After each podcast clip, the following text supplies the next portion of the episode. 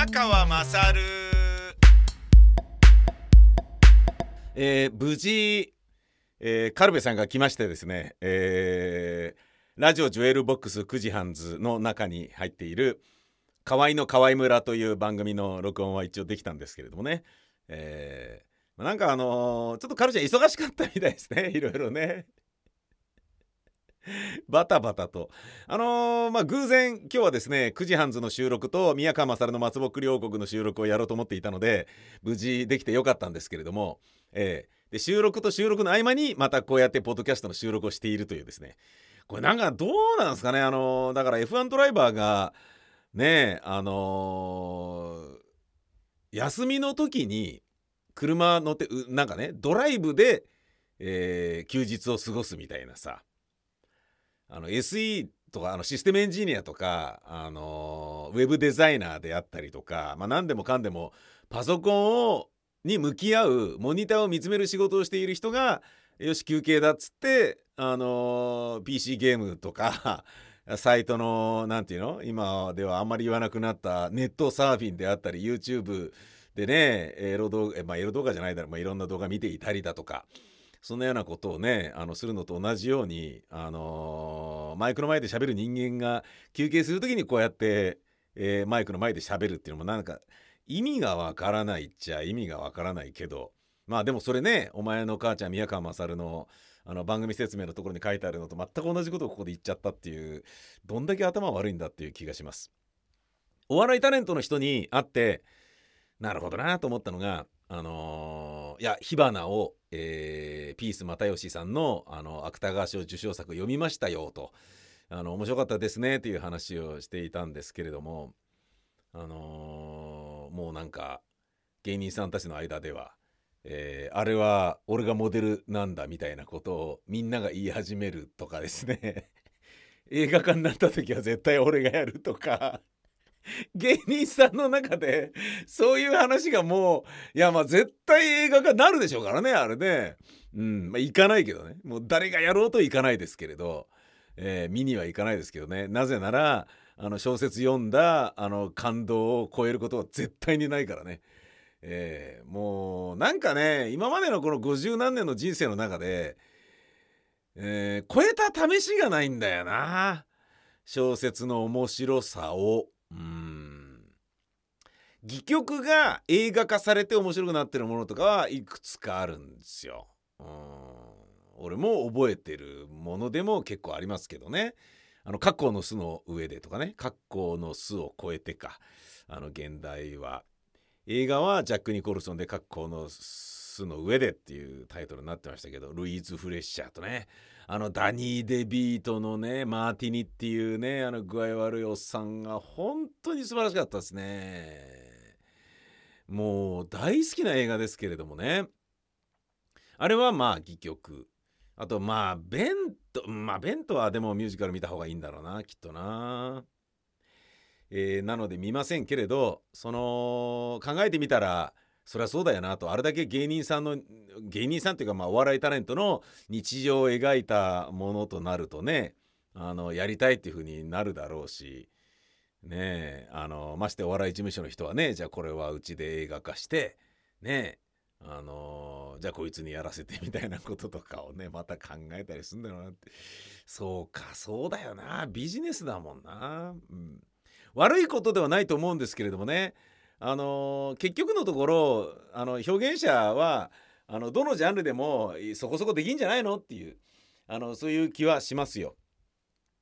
俳優さんがレコード出すとか CD 出すとか言っても表現力があるから歌が意外とうまかったりするでしょ。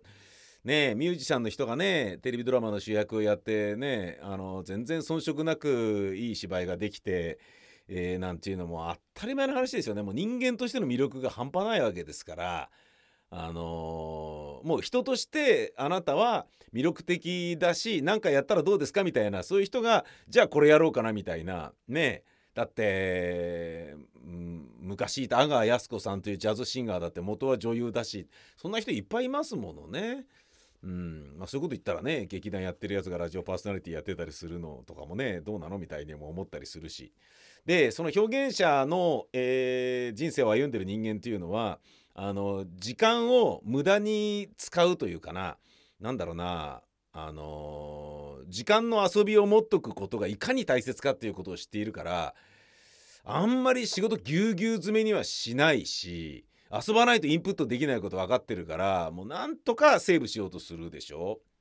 で俺の場合はあの演劇をね、えー、ついこの間ぐらいまで去年ぐらいまでですかねあの中継劇場を抑えてバンバンやってた時っていうのは取材を兼ねてしあの台本書いてででその台本書くっていう行為をなんだろうな仕事の合間の息抜きのようにあの勉強したり本読んだりっていうそういうことに使ってでそれを結実させるのがあの物語を書き上げるということでありつまりそのアウトプットだけしているように見えてそれを書くにあたって取材の本を読むのがすごい楽しかったりとかね取材の現場に行ったりすることが楽しかったりっていうのもあったんで。あのー、そんなにねなんだろうな思いっきり丸一日休みですみたいな日がね全くないようなのがもうずっと続いてたけど何にもあの嫌じゃなかったんですけれどもね。うん、そういうあのー、なんだろうな、えー、まあ俺みたいなものを除いたら、えー、割とコストパフォーマンス高いギャラを稼いでいるお笑いタレントの人とかになると、まあ、アーティストの人もそうかもしれないですね。週に4日働くなんていうことはね働きすぎだなぐらいになっちゃうのかも分かんないしでそうなるとあのだけど影響力が大きいから、えー、週3週4のね出番でもテレビや映画でドカーンとすごい目立ち方をするから意外と生活の中ではそんなに忙しくないみたいな。ね、半日で撮ったものがずっと映画で公開されてたりするみたいなことがねあったりする場合もあるでしょうからでその空いてる時間に本を書いたり、まあ、映画を撮ったりえー、楽曲作ったり歌を振り切込んだりとかいろんなことができるわけですからそれはそれは働きながら何かをやってる人にはかなわないと思うんですよね。働きながら9 to 5で仕事終わるなんてことは今ないでしょうから多少の残業する土日が休みでも自分には生活もある奥さんもいる恋人もいる飼ってる犬の世話もしなきゃいけない家の掃除もしなきゃいけない洗濯もしなきゃいけないとか子供がいるから子供の相手もしなきゃいけないとかってなってったらその休みの週休2日をしっかりもらえたとしてもそこで別の創作活動を仕事やバイト以外のジャンルでできるかっつったらできないと思うんですよね。それと思うとねあの表現者が別のジャンルの表現をするっていうことは当たり前のことのような気もするしこれからもっともっとそういう風になっていくんじゃないの？なんていうことは思ったりします。で俺はそれはいいことだなと思うんだけどでもねあの別の側面で言うと日本は有名人天国ですから一度有名になったら絶対食いっぱぐれないみたいなところがあるからあの、その悪いなんだろうなえー、いびつな現象として現れていくようなことを憂うとすれば政治家になってなんだかよくわかんないやつが政治家になってみたいなこととかがありますからね。あのー、え何君が出るのかい？じゃあ俺が出てそいつ潰さなきゃみたいなあのとりあえず出て潰してくれる人みたいなのはねもういなくなっちゃった感があるからどうしましょうっていう。うん。まあいいんですけどね。別にちゃんとあの、ね有名人の中でもね政治家やってみたけれどあの蛇の道はヘビーとかね餅は餅はっていうことをしっかり理解させられる体に叩き込まれるがごとくコテンパンにね自利品になってあの尻尾巻いてねその業界をやめ政治の世界をねやめてあのなんかね泣きながら出てくるみたいな人もね何人かいたみたいですからそういうこと考えるとうーん。まあ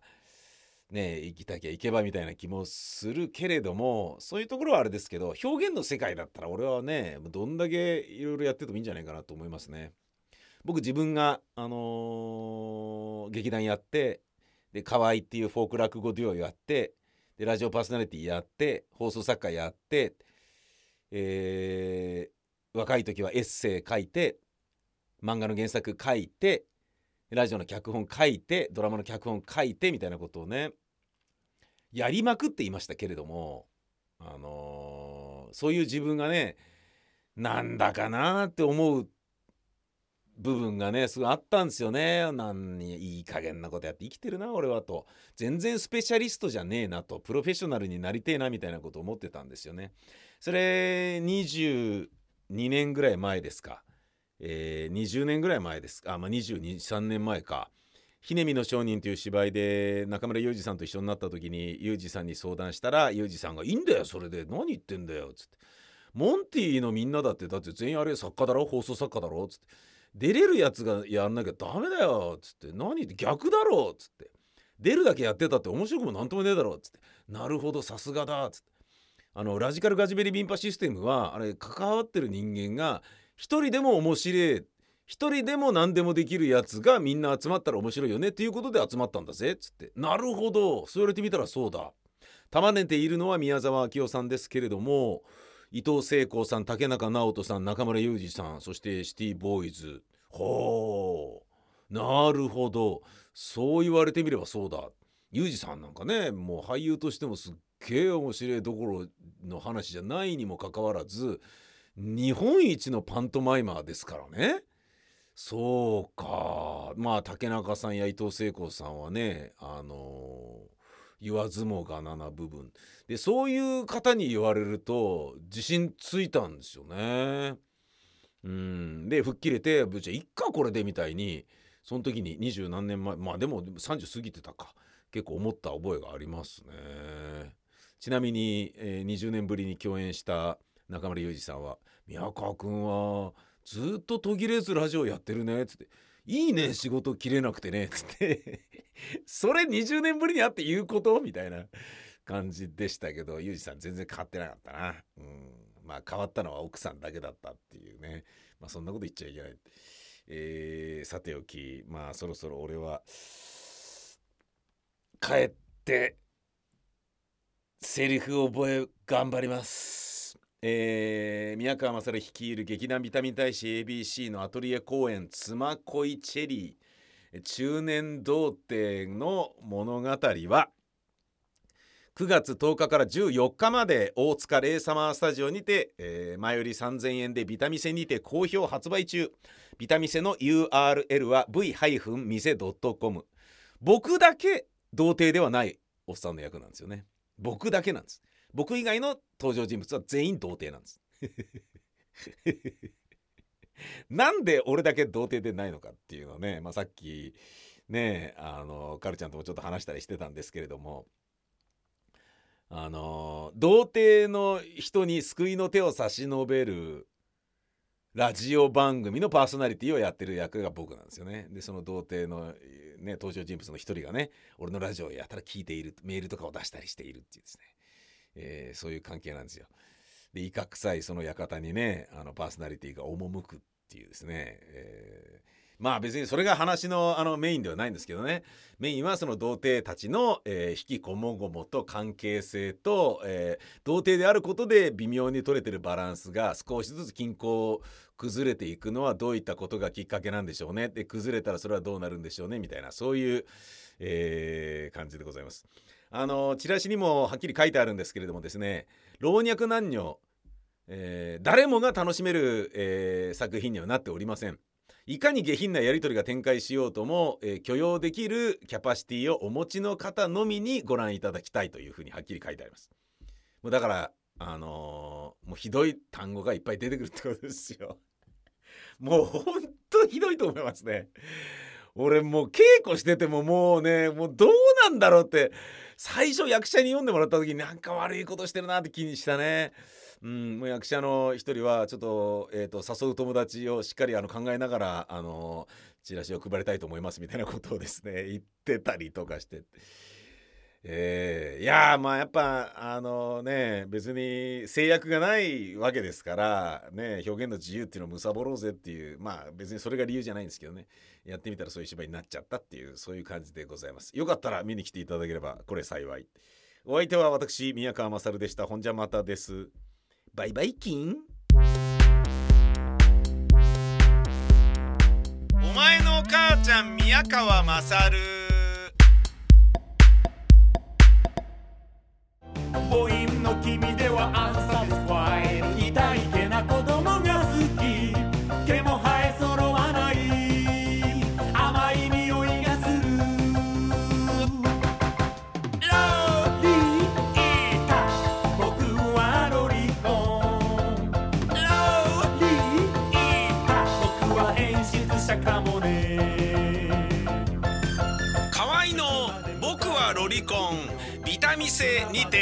標発売中